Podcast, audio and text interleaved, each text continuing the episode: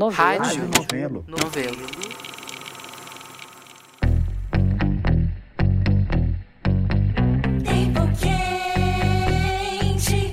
Oi, eu sou a Giovana Girardi e esse é o sexto episódio de Tempo Quente, um podcast original da Rádio Novelo.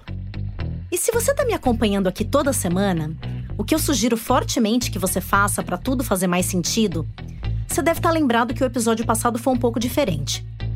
A gente falou sobre um capítulo recente da política ambiental brasileira que podia ter mudado o rumo de como o Brasil enfrenta a crise climática. Então a gente poderia ter feito desse limão uma bela limonada, uma bela caipirinha. Porque se a gente tivesse estabelecido prioridades. Poderia ter feito se tivesse estabelecido. Mas não fez. Não estabeleceu, né? Essa é a Nathalie Unterstel, uma das coordenadoras do Brasil 2040. Um projeto que foi encomendado em 2013 pelo governo federal para ser engavetado sem explicação menos de dois anos depois. Eu acho que o caldo entornou, porque quando você juntava Belo Monte no governo Dilma, tudo estava posto ali para proteger esse investimento. Era a menina dos olhos dela. Então qualquer pedra ia ser retirada no caminho. E tinha muita pedra no caminho de Belo Monte. E vamos lembrar que Belo Monte já estava sendo contestada naquele exato momento, por várias outras razões. A gente estava dando um argumento adicional do porquê não fazer aquele tipo de hidrelétrica naqueles lugares com aquele tipo de tecnologia. Aquele tipo de hidrelétrica naqueles lugares com aquele tipo de tecnologia. Lembra que no primeiro episódio aqui do Tempo Quente, eu te pedi para imaginar uma usina de geração de energia no país? E que eu apostei que você ia imaginar uma hidrelétrica e não uma usina de carvão? Isso porque a maior parte da matriz elétrica do Brasil é de origem hidrelétrica. Eu passei a vida inteira ouvindo que o Brasil tem vocação para hidrelétrica. E isso sempre fez muito sentido, porque o Brasil tem a maior concentração de água doce do mundo. E que sorte, porque a água é de graça, né? E além de tudo, as hidrelétricas geram energia limpa. Você já deve ter ouvido alguém por aí se gabando disso. Reina por aqui a ideia de que o Brasil é o país que mais colabora para o combate às mudanças climáticas, porque a gente tem energia limpa, ao contrário da maioria das grandes potências que dependem de combustíveis fósseis. Então, pelo menos no quesito eletricidade, a gente nem precisa se esforçar muito para estar alinhado com as demandas da crise climática global. Ou pelo menos era isso que a gente pensava até pouco tempo. O lance é que sempre fez sentido, até agora. E a gente já começou a ver no episódio passado que talvez não faça mais. Pelo menos não do mesmo jeito.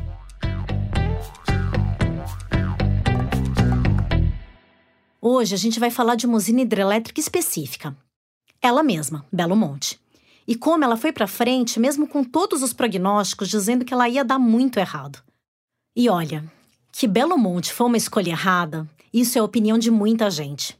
Até o maior defensor de hidrelétricas que eu conheço tem reservas quanto ao resultado da obra.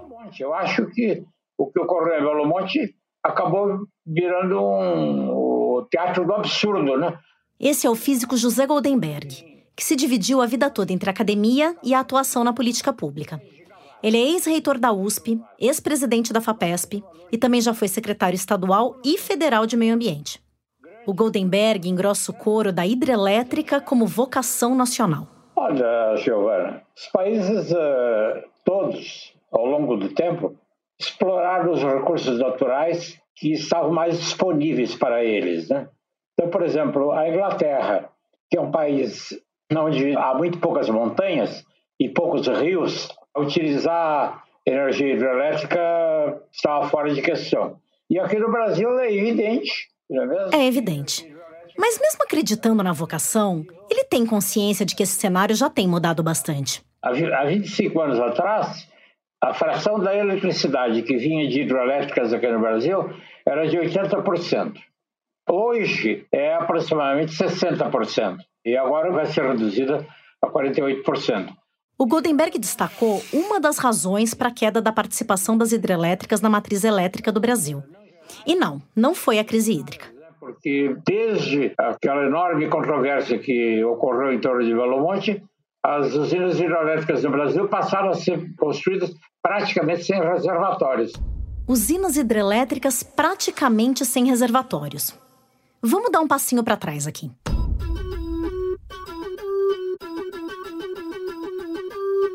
Gente apertar o interruptor e a lâmpada acender em casa, para ligar o liquidificador, a televisão, o secador de cabelo, o micro-ondas, o aspirador de pó, carregar o celular. Para fazer tudo isso, a humanidade teve que ser bem criativa e inventar jeitos de transformar vários tipos de energia em energia elétrica. A gente já falou aqui da energia de fontes fósseis. Queima carvão, por exemplo, e aproveitar o calor dessa queima. Tem a nuclear, que aproveita energia liberada na fissão de átomos, e a hidrelétrica, a gente sabe, aproveita a energia da movimentação da água. Um truque é instalar a usina em algum desnível natural de um rio, tipo uma cachoeira, ou fazer uma mudança artificial no curso do rio, tipo um reservatório ou um desvio que te deixa regular o fluxo de água para produzir a energia que você quer. Quer dizer, dá para gerar energia hidrelétrica até em riozinhos, e tem muito sítio no interior que faz isso para consumo próprio. Só que para gerar muita energia, para abastecer indústrias, centros urbanos, por exemplo, esse fluxo de água tem que ser muito intenso e volumoso. A solução mais convencional para garantir isso é botar uma barragem e fazer um grande reservatório, ou seja, alagar um pedaço enorme de terra. Foi isso que foi feito na construção de várias usinas do Brasil, como Tucuruí, Balbina, Sobradinho. Já Itaipu destruiu a maior cachoeira que existia no país, as deslumbrantes Sete Quedas do Rio Paraná, que desapareceram para a construção do reservatório da usina. Fazer hidrelétrica no Brasil pode até ter feito muito sentido, mas essa decisão trouxe a reboque um histórico imenso de danos socioambientais. E nenhum governo, nem de direita nem de esquerda, nunca prestou contas desses estragos. E até por causa disso, quando as pressões por causa desses danos aumentaram, pintou uma alternativa: as usinas a fio d'água. A ideia é criar um reservatório muito menor e desviar o fluxo natural do rio. Belo Monte acabou sendo construída desse segundo jeito, a fio d'água. E eu vou falar mais disso já já. Mas voltando para o Goldenberg, o que ele estava dizendo é que, desde a controvérsia de Belo Monte, o Brasil construiu usinas sem grandes reservatórios. Além de Belo Monte, para citar dois exemplos, tanto Santo Antônio quanto Giral, duas usinas feitas no Rio Madeira, em Rondônia, também durante o governo do PT, foram feitas a fio d'água. As duas foram finalizadas em 2016. Agora, se por um lado essas usinas têm teoricamente um impacto ambiental menor, elas têm um impacto maior na eficiência do sistema energético. Porque um reservatório pequeno depende mais de chuva e fica mais sujeito às flutuações do clima. Porque o regime de chuvas é variável mesmo em todos os países do mundo e é variável aqui no país também. Sim, os regimes de chuva sempre foram variáveis. Mas essa variação está oscilando muito mais recentemente por causa da crise climática. E isso muda totalmente o cenário de geração de energia hidrelétrica. Quer dizer, com a escassez, ou pelo menos com a maior variabilidade no regime de chuva, a lógica puramente energética seria, além de diversificar a matriz, construir grandes reservatórios para assim garantir a geração de energia num período de seca. Mas será que essa é a melhor saída? Mas o senhor acha que a gente ainda deveria ter grandes reservatórios, professor? O senhor acha que ainda faz sentido no momento atual? É claro, eu sempre defendi reservatórios. O reservatório de Belo Monte, que foi previsto, era um reservatório de 500 quilômetros quadrados, né, que não daria, então, 500 quilômetros quadrados de floresta, o que é ruim. Acontece que hoje, sem reservatório, está sendo desmatado 10 mil quilômetros quadrados por ano todo ano. Né? Ou seja, as pessoas perderam a perspectiva simplesmente do que está ocorrendo na Amazônia. Dizer, Esses 500 quilômetros quadrados que o Goldenberg está citando é o que de fato foi construído. No plano original, o reservatório de Belo Monte inunda uma área quase três vezes maior. De todo modo, o que ele está dizendo é: ah, não quiseram alagar 500 quilômetros quadrados e agora deixam desmatar 10 mil. Mas não é essa a questão, né? Ah, mas é que uma coisa não tem relação com a outra, né, professor? Os 10 mil quilômetros quadrados que estão sendo desmatados é em outros lugares, é por outros motivos, né? Isso mesmo. Mas acontece que fazer grandes reservatórios tem impactos, né? Então, a tal celeuma que o governo praticamente abandonou a ideia de construir hidroelétricas com reservatórios. A controvérsia, a celeuma. Lembra do projeto Brasil 2040? Esquece. O que Procó que o Goldenberg está falando não tem nada a ver com a pressão dos cientistas. Eh, Belo Monte produz uh, cerca de 5 gigawatts, 5 milhões de quilowatts, que beneficiam uma população de pelo menos 3 milhões de pessoas. que vivem muito longe de Belo Monte, vivem no Rio de Janeiro, em São Paulo, ou nos outros grandes centros urbanos do país. Quer dizer, é, sabe, Giovana, como tudo no mundo, né? Na vida, né? É, as coisas têm custos e benefícios. E é preciso balancear os custos e benefícios. Quer dizer, não é possível tomar uma decisão em relação à hidrelétrica só por causa das populações ribeirinhas são atingidas. É claro que é lamentável que elas sejam atingidas, né? mas há outras que são beneficiadas. Né? Custos e benefícios. Benefícios para uns, custos para outros. Ô, oh, seu Raimundo, bom dia. Bom dia, minha amiga. É que a senhora tá? Seja bem-vinda. Lembra que lá no finzinho do episódio 4 eu tinha chegado em Altamira, depois de 10 horas de viagem pela Transamazônica com o Cláudio, o Tássio e o Carlão? Um dos motivos por que eu queria chegar até lá é porque Altamira é um dos lugares mais afetados pela construção de Belo Monte. Mas antes de conhecer a região da usina, eu combinei de conversar com o Ribeirinho, que foi reassentado por causa da obra. Lá em Brasília, o ministro falou para mim: Seu Raimundo, o senhor hoje mora numa casa lajotada, toda bonita, casa de primeira qualidade. O senhor ainda reclama? Eu falei: Não reclamo da casa. Eu reclamo da assistência minha, da minha condição de vida, né? Porque eu não vou comer tijolo, nem parede, nem lajota. Uhum. É alimentação. Esse é o pescador Raimundo Braga Gomes, mais conhecido dentro do movimento social como Raimundo Berro Grosso. Não foi difícil entender o porquê desse apelido quando eu visitei o seu Raimundo na casinha de primeira qualidade. O que, que adianta eu ter uma casa chique na cidade e eu não dar conta de pagar o talão de energia? O seu Raimundo não estava berrando grosso. Ele parecia triste mas na braveza da fala dele fica claro de onde vem o apelido. A tal casinha fica na periferia de Altamira, numa habitação popular que milhares de desalojados pela obra da usina ganharam como parte da indenização. Quem pagou foi a Norte Energia, a empresa responsável pela construção e pela operação de Belo Monte. O seu Raimundo me contou que, além da casinha, a empresa oferece uma ajuda de custo de menos de um salário mínimo por mês para os reassentados. Nós hoje estamos vivendo uma vida de vegetação, ganhando uma verbazinha de 900 reais e comprando bujão de gás de 120 para me deslocar da minha casa para ir no Rio pescar só de transporte para levar meu barco e trazer eu pago 140 reais. E aí vem o combustível, vem o gelo. Quando você chega do Rio com 50, 60 quilos de peixe, você não cobra a despesa. Aí a gente reclama, a vida está difícil.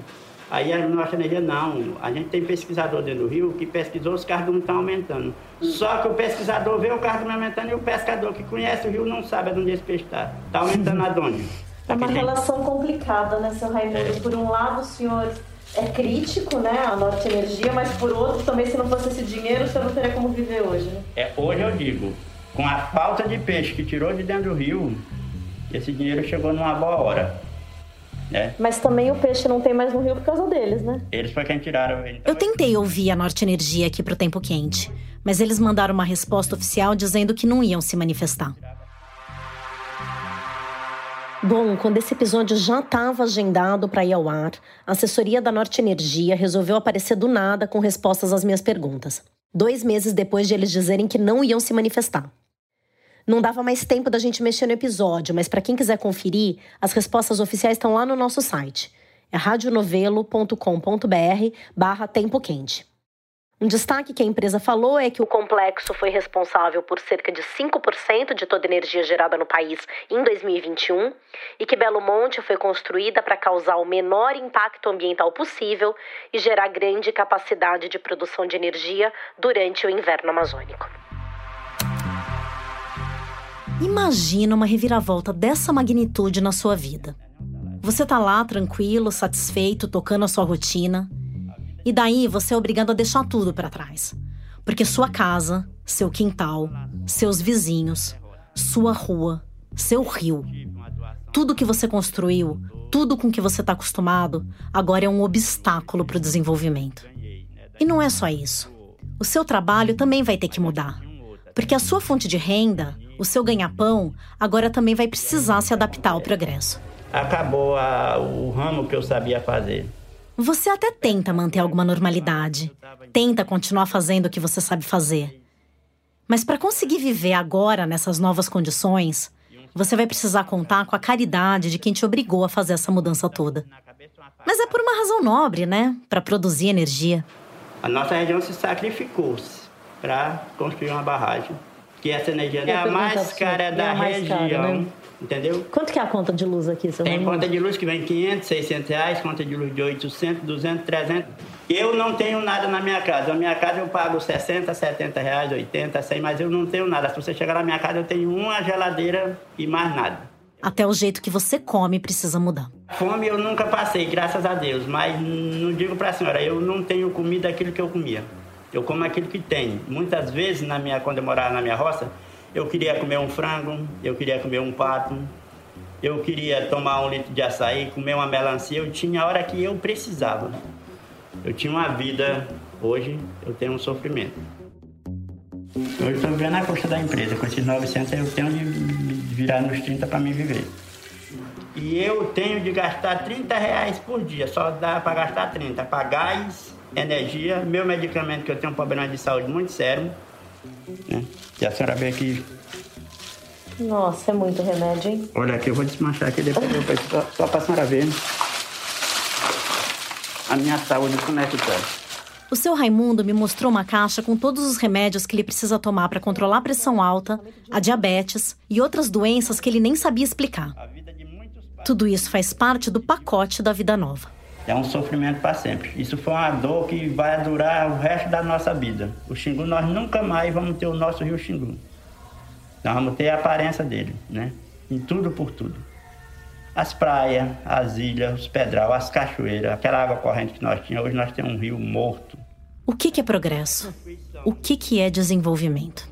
Desenvolvimento não existe. Eu não, conheço, não sei se é porque a minha linguagem é diferente, porque eu nunca estudei e eu não sei o que é desenvolvimento. Mas para mim, desenvolvimento é aquilo que faz o bem para alguém, traz algum benefício, né? Dá para justificar todo esse estrago por causa da geração de energia? Mas e se esse estrago não servir nem para isso? Quando eu tive por lá em setembro de 2021, Belo Monte estava operando só com 3% da capacidade. Era período de seca, beleza. Só que desde novembro de 2019, quando todas as unidades geradoras começaram a operar, somente uma vez, em fevereiro de 2021, a usina chegou a alcançar sua capacidade máxima de geração de energia. Entre os meses mais secos, principalmente de julho a novembro, a geração é quase nula. Depois de falar com o Raimundo Berro Grosso, eu tinha uma última parada em Altamira a sede do movimento Xingu Vivo. Porque o rio Xingu é um rio sazonal, né? um rio que baixa muito, que são seis meses de verão e seis meses de inverno. Essa é Antônia Mello, coordenadora do movimento Xingu Vivo. A família da Antônia se mudou do Piauí para a fronteira amazônica em 1953, quando ela tinha só quatro anos de idade. Para ela, o Xingu é casa. Sou, sou xinguara. Nesses quase 70 anos de Xingu, Antônia testemunhou várias discussões sobre o progresso da região. E ela acompanhou de perto estudos que comprovavam o que ela e todo mundo da região já sabiam de observar o rio. Que a sazonalidade do fluxo era tão grande que uma obra a fio d'água seria, na real, um tiro na água porque era impossível, com um reservatório pequeno, armazenar água suficiente para fazer a usina funcionar nos meses de seca.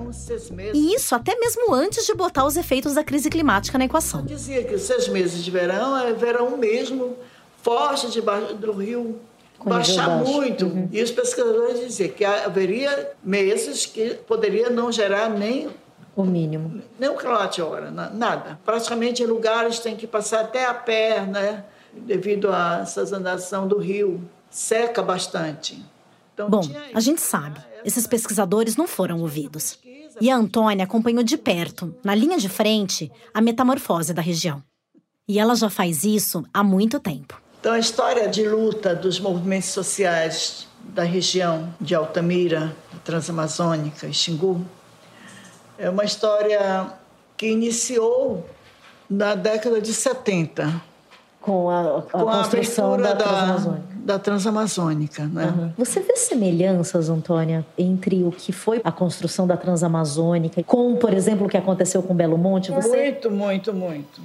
Na verdade, a ideia de aproveitar a bacia do rio Xingu para gerar energia surgiu quase na mesma época da Transamazônica, durante o regime militar, quando o sonho de Brasil Grande era embalado por obras de infraestrutura como as grandes hidrelétricas. O projeto inicial era enorme. Os militares queriam construir o Complexo Hidrelétrico de Altamira, que previa duas usinas, Babaquara e Cararaú, com o alagamento de várias terras indígenas. Foi essa Cararaô que acabou saindo do papel bastante modificada quase 40 anos mais tarde, com o nome de Belo Monte. Pelo estudo original, concluído só em 89, já no governo Sarney, somente a Cararaô inundaria mais de 1.200 km, tipo a área da cidade do Rio de Janeiro. O projeto só não foi para frente justamente por causa da resistência dos povos indígenas do Xingu e dos movimentos sociais da região de Altamira. E aí os indígenas marcaram um grande encontro aqui em Altamira, fevereiro de 89. Foi o primeiro encontro das nações indígenas do Xingu.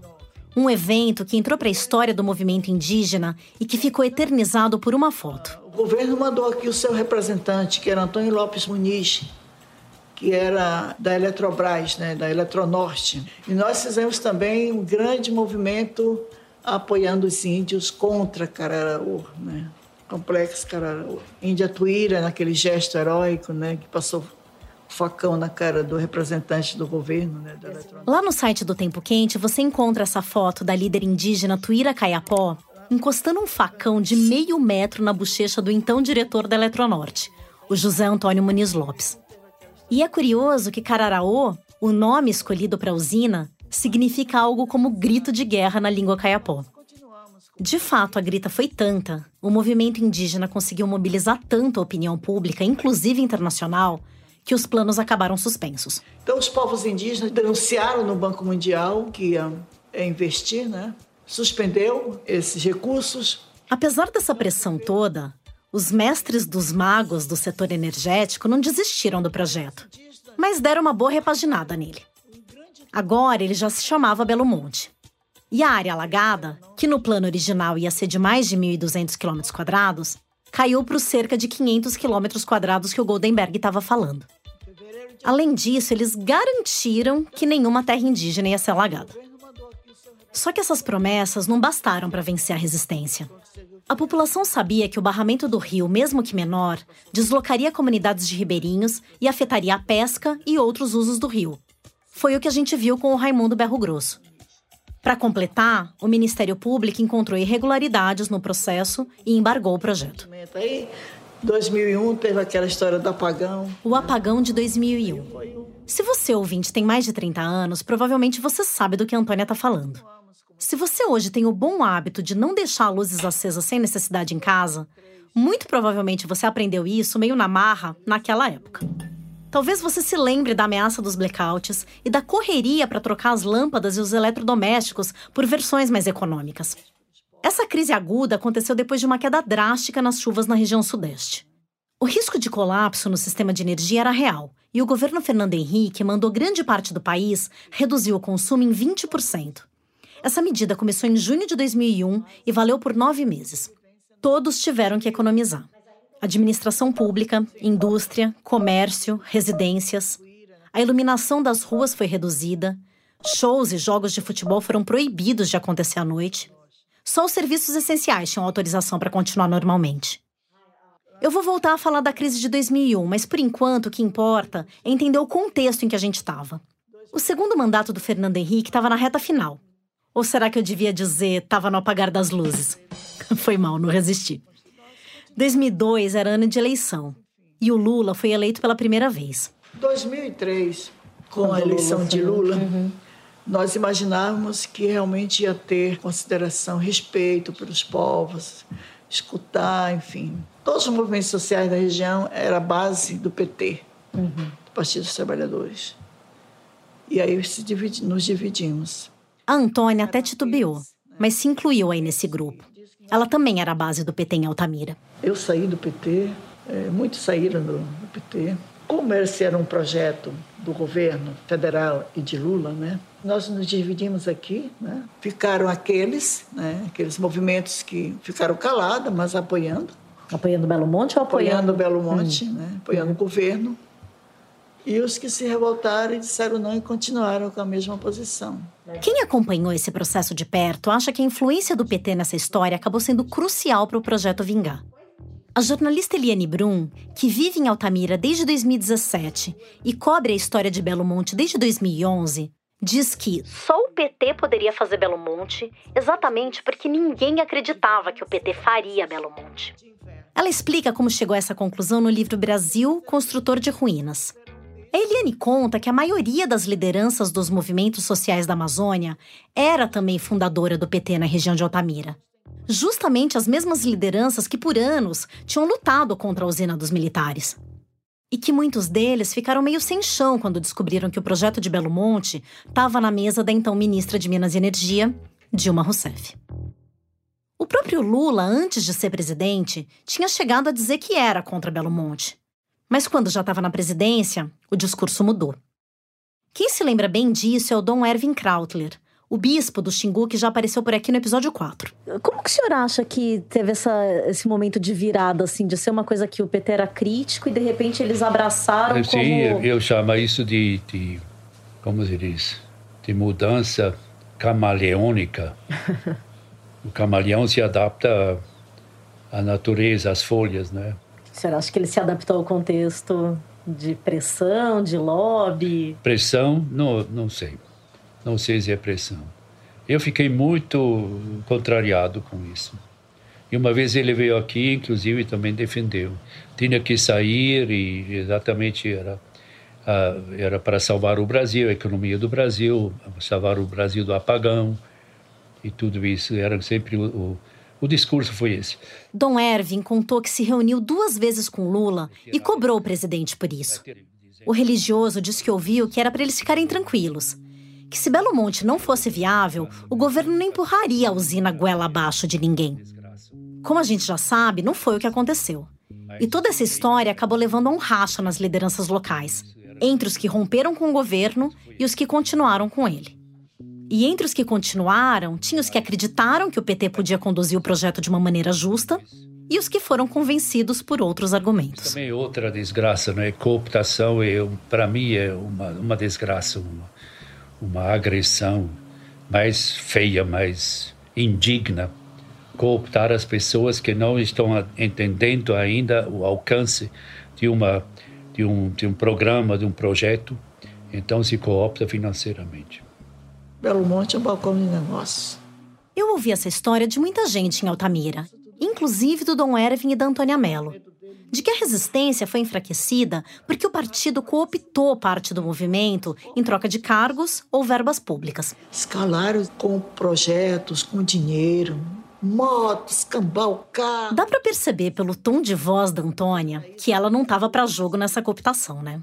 E ela e o Dom Ervin foram até Brasília tentar convencer a Dilma a desistir do projeto. Dilma, o deputado Zé Geraldo, é uma das lideranças aqui da região, né? que é do PT, né? Então ele era deputado federal na época e convidou um grupo para ir a Brasília falar com a ministra de Minas e Energia sobre Belo Monte. Aí eu fui, eu fui nesse, nesse meio. Acho que nós éramos seis. Aí nós sentamos numa mesa grande lá no Ministério, ficamos lá um pouco. Ela demorou a chegar, ela sentou. Aí os outros ficaram calados. Aí eu tomei a frente e falei assim: essa senhora ministra, Belo Monte não pode sair, né? Ela não deixou nem eu terminar de falar. Ela deu um burro na mesa e disse: Belo Monte vai sair. Aí não teve mais conversa. Foi embora. Ela levantou e foi embora. Era a carta marcada, Belo Monte, com as empresas, né? E tem energia. Belo Monte era a carta marcada com as empresas. Não era pela energia. Eu lembrei de uma expressão que se ouvia muito quando Belo Monte começou a sair do papel: de que ela ia gerar mais propina do que energia. Aliás, a gente tentou ouvir a Dilma Rousseff para esse podcast, mas ela não respondeu ao nosso pedido de entrevista. E essa história da propina me lembrou uma daquelas entrevistas que eu levei na bagagem quando embarquei para a Amazônia. É, é de uma imbecilidade, construir uma usina a fio d'água Aqui de novo, Delfim Neto, o ex-ministro todo-poderoso do milagre econômico da ditadura. O Delfim apareceu aqui no episódio 4, falando de uma das grandes obras faraônicas do governo Médici que tinha o dedo dele, a rodovia transamazônica. E agora ele voltou para falar dessa outra grande obra faraônica que ele ajudou a defender naquela mesma época, nos anos 70 e 80, quando ela não foi para frente, e voltou a defender anos mais tarde, já no governo Lula, só que aí do outro lado da mesa. Durante as investigações da Operação Lava Jato, o Delfim chegou a ser citado por alguns delatores. Eles disseram que o Delfim teria recebido uma propina de 15 milhões de reais para ajudar a estruturar o consórcio de empreiteiras que ganhou o contrato da obra. O Delfim está em cena há tanto tempo na política nacional que é difícil apontar um evento inédito na biografia dele, né? Quer dizer, nem foi a primeira vez que o nome dele foi apontado num caso de corrupção na construção de uma usina hidrelétrica. Ele já tinha ticado esse item da lista nos anos 70, na construção da usina de Tucuruí, também no Pará. No caso da Lava Jato, Delfim chegou a virar réu na ação. Eu perguntei disso para ele.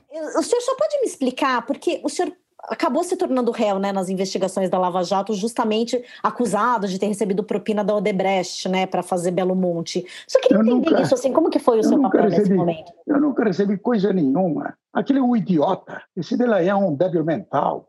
Hoje está provado. É um debilóide. E o Moro é igual a ele.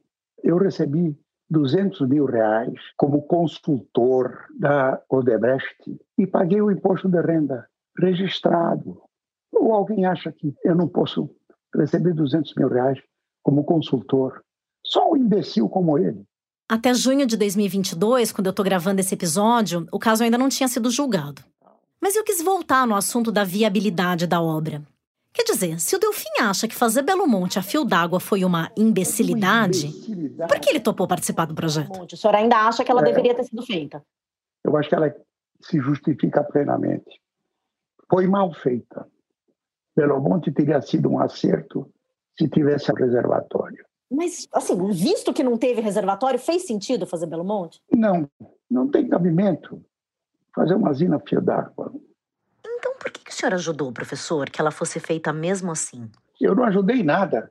Eu, eu tentei ajudar na esperança ainda de que o projeto contivesse um reservatório.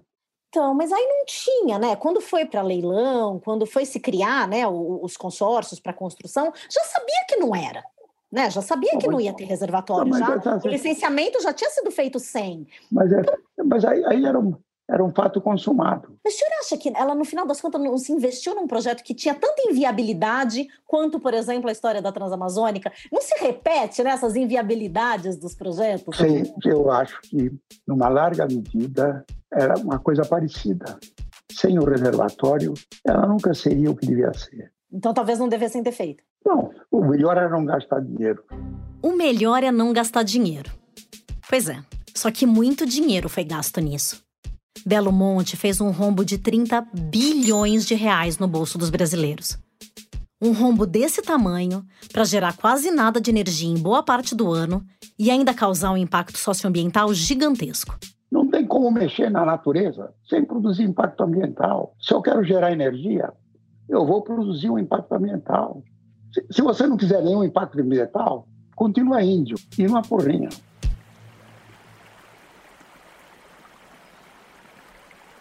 estava ali filmando um pé de fruta que dá um fruto chamado sarão. Essa é a Anitta Juruna. Ela mora na aldeia Muratu, que fica a pouco mais de 50 quilômetros de Altamira. Logo que eu cheguei na aldeia, encontrei a Anitta de celular na mão, filmando umas árvores. Ok, se você é do tipo que vai no Twitter criticar a Índia de smartphone, sem tempo, irmão. Tipo, vai lá comprar tua passagem de caravela pro teu mochilão na Europa e depois a gente conversa, tá? Mas voltando aqui pra Anitta. O sarão é um. É uma fruta que serve de alimento para os peixes aqui. O sarão, que também pode ser chamado de camu-camu, é uma frutinha redonda e vermelha bem azeda, que lembra um pouco a acerola, só que mais azeda. Os peixes adoram. Os pés de sarão nascem nas várzeas dos rios. E os ciclos do arbusto acompanham as fases de cheia e de seca. Tipo, ela, ela conhece o tempo dela. Quando é para ela estar tá no seco, ela resiste à seca. Quando ela As frutinhas amadurecem e caem do pé na época da cheia, ou seja, as frutas caem dentro do rio. E aí elas servem de alimento para o pacu, que é um peixe bem gostoso, bem nutritivo e que é um dos principais alimentos dos juruna. Enfim, é um ciclo perfeito. Ou era. Tem vários pés de sarões que estão morrendo ali por causa da seca. Tipo, essa água que está aqui tão distante, ela poderia estar tá lá num pé, ah, nos pés de sarau. porque a seca era mais curta. Porque é, sempre que chega o tempo da água tá lá no pé dela, não tá mais chegando. Aí todo ano que vai passando, a água tá se distanciando mais delas uhum. e elas estão morrendo. Porque tá ficando fraco tanto a, a planta quanto a, o fruto que, que dá nela. Aí ele vai dar o fruto, mas não vai adiantar que vai cair no seco, assim como várias outras plantas que dá alimento pro peixe. E aí esse fruto não tem pro pacu, aí o pacu fica magro. O pacu fica magro. Uhum. Era para isso que a Anitta tava filmando os sarões. Aí eu fui filmar ali para mostrar que elas estão morrendo. Eu vou começar a registrar tudo isso, postar em rede social para o pessoal ver também como que é isso. A aldeia Muratu faz parte da terra indígena Paquissamba, que fica na chamada Volta Grande do Rio Xingu, que, como o nome sugere, é uma curva bem acentuada no leito do rio. Um trecho de mais de 100 quilômetros de extensão e que praticamente secou depois que a usina de Belo Monte começou a funcionar em 2016. Você tem 20 anos, 20. né? Então, a sua infância foi ver seus pais brigando contra Belo Monte, Sim, basicamente, meu pai, né? É, o pai da Anitta é o cacique Giliar de Juruna. E ele foi uma figura importante na resistência à construção de Belo Monte. Quando a pressão do movimento indígena, dos ambientalistas e dos movimentos sociais não foi suficiente para barrar a obra e se decidiu fazer a usina fio d'água, num trecho um pouco acima da Volta Grande foi construída uma primeira barragem no rio Xingu, que alagou mais de 350 quilômetros quadrados. A usina passou a controlar o fluxo do rio, o que fez diminuir muito a vazão do trecho seguinte, onde fica a aldeia Muratu. Rapaz, é a gente falando, né? As pessoas às vezes não acreditam, só acreditam vendo. E antigamente a gente não via uma seca tão grande como a gente está vendo agora depois de Belo Monte, né? A gente olha para esse rio todo seco, a gente não consegue mais navegar. Em 2002, na época ele era Eletronorte, né? Ele sempre falava que não ia ser impactado tanto, né? Fizeram até uma condicionante na época, né? De acesso ao lago, né? Ampliação da nossa área. E isso não aconteceu, né? Até hoje a gente vem brigando na justiça. Agora, com a usina instalada, o cacique Giliar de Juruna redirecionou os esforços para tentar minimizar o impacto da usina e fazer cumprir as contrapartidas que a Eletronorte e o consórcio Norte Energia toparam assinar no fechamento do contrato. O cacique Giliardi me contou que, além do prejuízo na alimentação do pacu, que está mais magro, a seca na Volta Grande está prejudicando também a reprodução dos peixes inclusive de espécies ornamentais que os Juruna vendiam para garantir uma renda. Ele questiona o monitoramento da vazão do rio, que a Norte Energia faz, mas. E a Norte Energia faz o monitoramento da empresa, né? E a gente começou a fazer esse monitoramento independente para futuramente né, bater de frente com eles para mostrar, comprovar que realmente está tendo impacto. Que a Norte Energia pensa, né? Que não, a água tem que chegar nesse nível que é a época do peixe desovar. Certo. Só que a água tem que chegar no nível, mas ela tem que esperar um tempo, né? Para esperar o peixe entrar, para desovar, o peixe nascer, para poder sair. Uhum. Agora, às vezes, quando ele solta a água num dia, a água encheu, no outro dia ele já baixa, o peixe acaba morrendo que entra para desovar. Sei lá, acho que é uma coisa muito inexplicável essa situação do Juruna com o Rio, não. Porque... Essa é a Bel Juruna, irmã do cacique Giliardi e tia da Anitta. É uma ligação muito grande. Era o dia todo, o dia todo. Pescando, brincando e saía, pegava, já trazia comida de lá, já assava aqui no seco, voltava de novo. Era assim. A Bel me contou como a vida mudou desde a chegada da usina. Né, como a nossa fonte de alimentação também foi afetada, a fonte de renda foi afetada diretamente, a gente está tendo muito impacto, né? Tendo que ter que estar tá se alimentando com os produtos da cidade. A nossa navegação também a gente encontra bastante dificuldade. Vocês não conseguem sair de barco? Não, não consegue, né? Quando essa equipe da Norte Energia aí não está aí, a gente encontra muita dificuldade, porque o rio está muito seco, seco, seco. Ela sempre acompanhou o Giliard nas reuniões com as empresas de energia antes da construção de Belo Monte. Reunião, reuniões e reuniões. Nós passava de meses de reunião para discutir, né?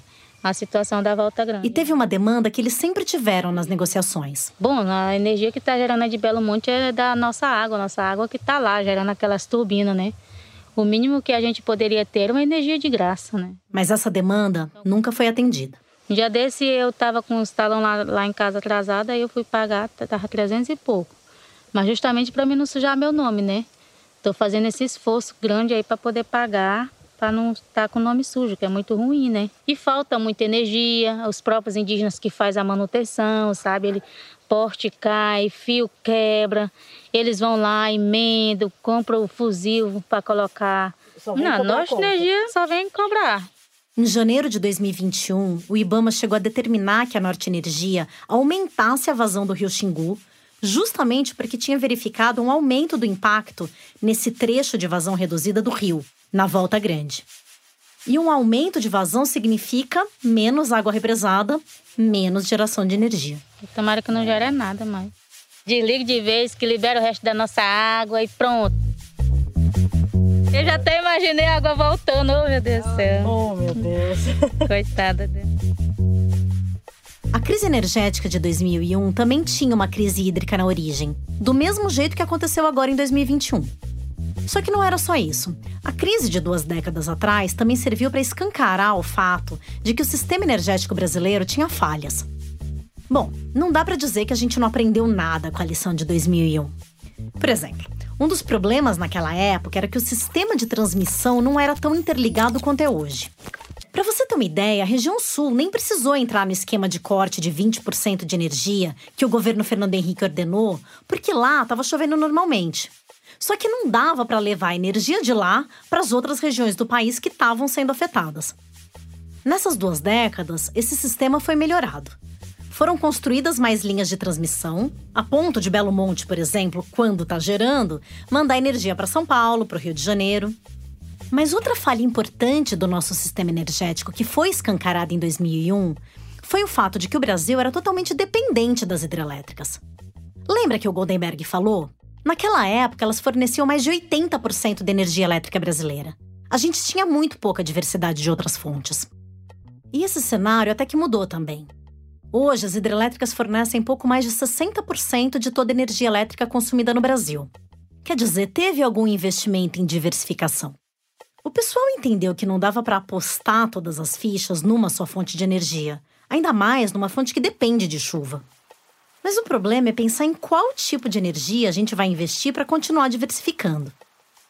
A gente viu no primeiro episódio aqui do Tempo Quente que a instabilidade da matriz hidrelétrica acabou servindo de desculpa para defender o carvão, lembra? E o carvão não foi a única fonte fóssil que se beneficiou nessa rabeira. O gás natural também. E não vamos esquecer o que, que isso significa, né? Deixar a matriz elétrica mais suja. Mas eu vou falar disso melhor no próximo episódio. Porque, mesmo com tudo que a gente viu nesse episódio sobre as hidrelétricas, nem assim a gente virou essa página. Na rabeira da crise hídrica de 2021, o governo Bolsonaro retomou os planos de construção de usinas ao longo do rio Tapajós, no Pará, que poderiam inundar as terras indígenas Munduruku. Essa ideia já tinha sido suspensa em 2016 pelo Ibama, justamente por causa desse risco, mas agora novos estudos de viabilidade foram encomendados. O Bolsonaro, aliás, também tirou sua casquinha de Belo Monte. A obra teve início em 2011 e teve uma primeira inauguração em 2016, pelas mãos da Dilma às vésperas da laceapeada do cargo. Em 2019, quando entrou em operação a 18ª e última turbina da usina, o Bolsonaro foi lá fazer uma segunda inauguração. A jornalista Eliane Brum, que escreveu que só o PT poderia fazer Belo Monte, bem observou que a usina foi uma obra que uniu os polos políticos. A Dilma, durante a primeira inauguração, falou que a melhor palavra para descrever a usina era grandiosa.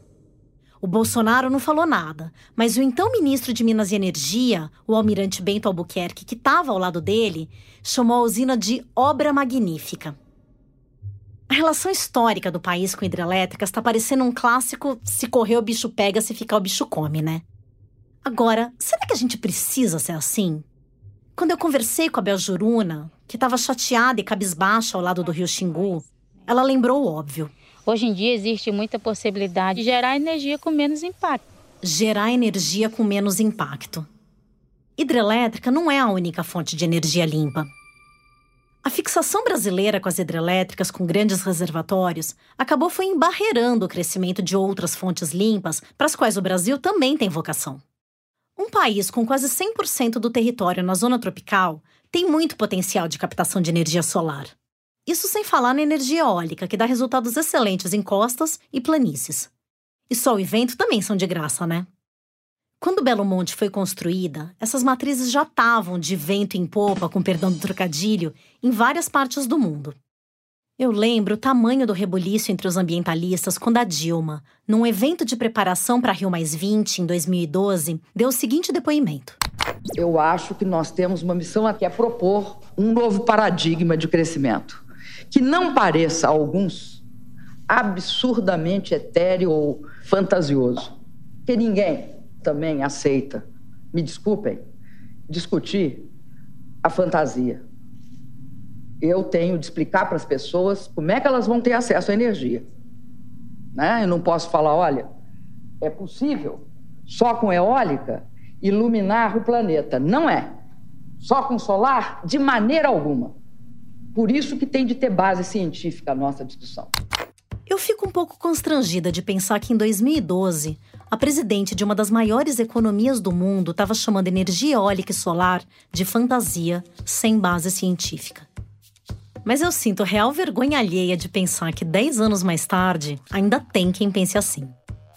Nos últimos 10 anos, as tecnologias de geração desses dois tipos de energia avançaram muito e baratearam muito também. Uma coisa, aliás, que me chamou muito a atenção quando eu circulei por Altamira é que a cidade é cheia de placa de energia solar pelas casas e pelos comércios. E tem muita propaganda de energia solar. Tem outdoor, pintura nos bancos no calçadão em frente ao rio, no muro do supermercado. E aí nós estamos cobrando a possibilidade de se tornar política pública a energia solar. Aqui de novo a Antônia Mello, do movimento Xingu Vivo. Me chamou a atenção. Eu coloquei na minha casa esse ano a energia solar. É, me chamou a atenção aqui é, na cidade, que eu vi várias propagandas Sim, de energia tem muita solar. gente colocando. E é curioso isso, né? Quer dizer, no lugar onde tem uma hidrelétrica. Exato. Para mim sempre foi um sonho. né? Eu tenho uma raiva, desde que eu soube que barragem é uma desgraça, eu tenho raiva dessa energia convencional.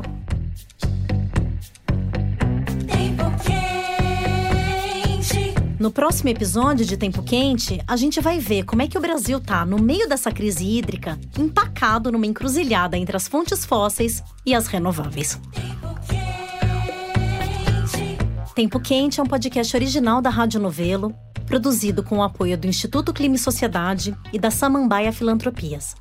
Eu, Giovana Girardi, apresento, faço a reportagem e assino o roteiro com a Paula Scarpim, com o apoio da Bárbara Rubira e da Flora Thomson Devô. A coordenação do projeto é da Ana Magalhães e da Bárbara Rubira, que também fez produção com a Marcele Darrier. A gente teve a consultoria da Cristina Morim e do Cláudio Ângelo. A direção criativa é da Paula Scarpim e da Branca Viana, e a direção executiva é do Guilherme Alpendre. A música original foi composta pelo Arthur Kunz. A edição é do Luca Mendes e a sonorização é da Paula Scarpim e da Júlia Matos. A direção de locução é da Mica Lins. Nós gravamos na Confraria de Sons e Charutos, em São Paulo. Nossas transcritoras foram Laura Reustab e Bel Baroni. A checagem é do Emerson Kimura. A mixagem foi feita pela Pipoca Sound. A estratégia de promoção e distribuição fica por conta da Juliana Jäger e da Fê Cris Vasconcelos. As redes sociais são da Bia Ribeiro e do Eduardo Wolff, com o designer Matheus Coutinho. A edição do nosso conteúdo em vídeo é da Thaís Fernandes. Nossa identidade visual foi elaborada pela Natasha Gompers e o nosso site foi feito pela Paula Carvalho e pela Amanda Gedra. Nesse episódio, usamos áudios da TV Brasil. Na apuração desse episódio, a gente ouviu muito mais gente do que aparece aqui. Então, queria agradecer também a Josefa de Oliveira da Silva, Maria de Fátima Dias de Souza, Maria Helena de Araújo Silva, Marcelo Salazar, Maurício Tomasquim, Ricardo Baitello, Roberto Scheffer, Sérgio Leitão, Sueli Araújo e Verena Glass. Obrigada e até semana que vem.